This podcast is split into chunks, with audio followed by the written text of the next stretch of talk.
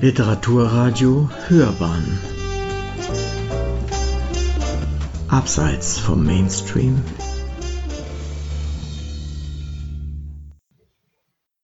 Zeichen und Zeiten. Joachim B. Schmidt in Küstennähe. Eine Rezension von Konstanze Mattes. Die Leute wissen einen Dreck. Ein Altersheim kann ja so ein wunderbares Versteck für einen Kleinkriminellen sein. Lazarus ist die rechte Hand des Hausmeisters. Seine illegalen Geschäfte betreibt er unauffällig. Er mäht zwar den Rasen, repariert dies und das, doch nebenbei scheffelt Larus als umtriebiger Drogendealer kräftig Kohle.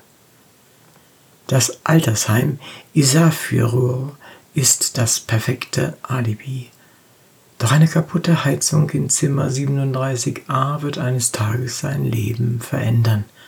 Er lernt Grimur, einen alten Fischer, kennen, der den furchteinflößenden Beinamen der Schlechter trägt.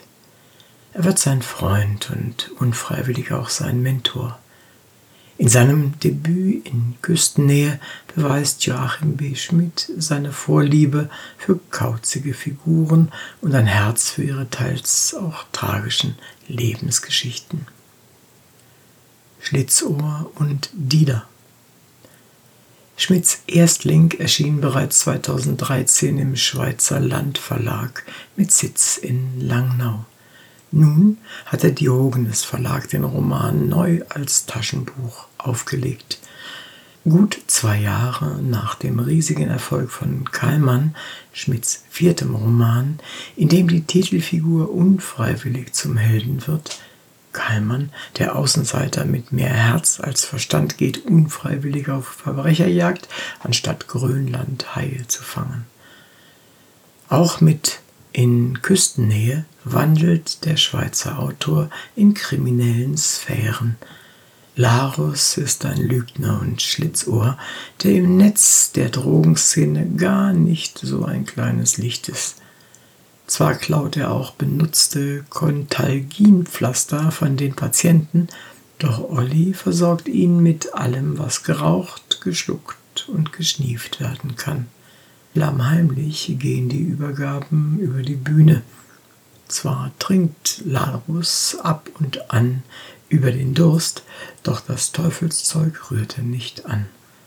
Er weiß, dass es genug Leute gibt, die sich an den harten Drogen bedienen, Sie brauchen selbst in einem kleinen Nest am Arsch, man möge mir den Ausdruck verzeihen, der Welt wie Isafirör, wo sich die Menschen wundern, dass sie es hier so lange ausgehalten haben.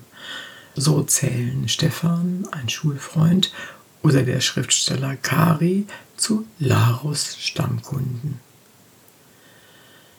Als Larus mit seinem Chef Helmut die Heizung im Zimmer von Grimor repariert, sieht er jenen betagten Mann wieder, dem er einst mit Freuden böse Streiche gespielt hat. Nach und nach erfährt er von seiner Lebensgeschichte und seiner tragisch endenden Liebe, die zugleich gesellschaftlich geächtet war. Diesen schmerzlichen Verlust der sich einreiht in die zahlreichen Schicksalsschläge innerhalb seiner Familie, wovon der Prolog erzählt, hat Grimor nie verwunden. Aus ihm wurde ein wortkarger, verdrießlicher Mann, den alle meiden und fürchten. Nur Helmuts Gehilfe findet den richtigen Draht zu dem Alten, der wiederum seinen Schützling mit seinem letzten Wunsch konfrontiert. Denn Grimur spürt, der Tod ist nah. Was man nicht tut, ist manchmal viel schlimmer. Um Larus und Grimur lässt Schmidt eine ganze Reihe interessanter Charaktere auf der Bühne seiner Geschichte auftreten. Da ist Hausmeister Helmut, ein Deutscher, der nach Island gekommen war, dessen Fleiß sein Gehilfe, der selbst für sein Leben kaum ernstzunehmende Pläne hat, verflucht. Da ist die Pflegerin Sophia, für die Larus Gefühle entwickelt, deren Beziehung allerdings unter keinem guten Stern steht. Immer geht es Schmidt um den Alltag und das Leben der eher einfachen, auf den ersten Blick unspektakulären Menschen, die jedoch viel zu erzählen hätten, wenn man ihnen zuhören würde. Untergründige Melancholie den in Graubünden 1981 geborenen Autor, Sohn eines Bauern, zog es 2007 mit seiner Familie gänzlich nach Island, wo er unter anderem auch als Journalist und Reiseleiter arbeitet. Neben Romanen, zuletzt erschien Tell, verfasste Schmidt auch Kurzgeschichten. Sein Debüt hat der Schweizer, der mittlerweile auch die isländische Staatsbürgerschaft hat, den Bewohnern seiner neuen Heimatstadt sowie Bolungarvik gewidmet. Und obwohl Humor und ein teils flapsiger Ton in Küstennähe ausmachen, wird der Leser, sofern er es auch will, durchaus wohl auch untergründig eine Melancholie spüren, denn Schmidt verhandelt in seinem Erstling, der auf verschiedenen Zeitebenen angesiedelt ist und von Rückblenden lebt, eine ganze Reihe ernster Themen. Es geht um Gehen und Bleiben, Freundschaft und Liebe, Abschied und Tod, vor allem aber um die drastischen Folgen, wenn die Gesellschaft über einen Menschen bereits ein Urteil gefällt hat, ihn durch Lästereien und Lügen in Misskredit bringt, und damit sein Leben zerstört. Darüber hinaus zeichnet sich Schmidts vielschichtiges Debüt durch eine besondere Eigenschaft aus Menschlichkeit.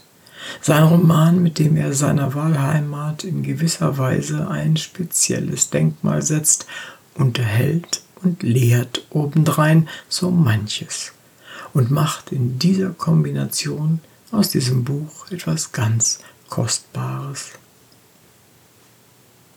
Sie hörten Zeichen und Zeiten.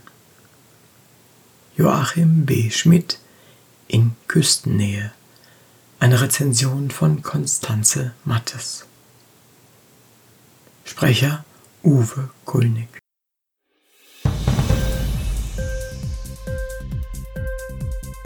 Hat dir die Sendung gefallen? Literatur pur, ja, das sind wir.